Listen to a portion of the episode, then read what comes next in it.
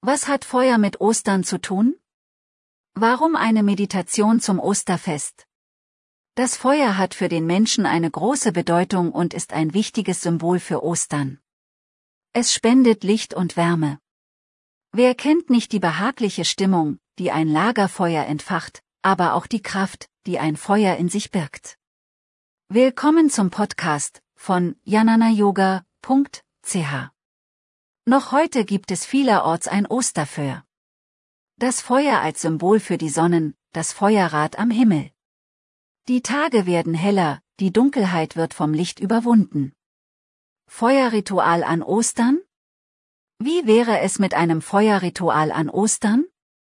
Es muss nicht gleich ein Osterfeuer sein, schon eine Kerze genügt.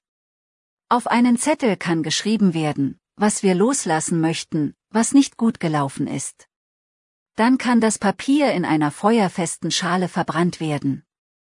Meditieren mit einer Kerze. Mit einer Kerze kann meditiert werden. Wenn wir die Symbolik des Feuers betrachten, wie der Wärme und Helligkeit, das Mut macht oder Feuer, das transformiert, dann gibt es viele Anregungen, um mit einer Kerze zu meditieren. Kerze als Hilfestellung. Die Kerze kann auch als Hilfestellung dienen. Wenn wir abdriften, können wir immer wieder zum Licht der Kerze zurückkehren.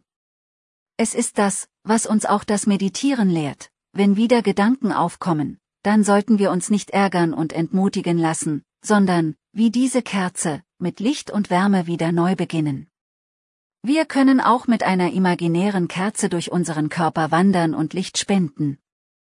Dieser Körperscan hat eine sehr entspannende Wirkung.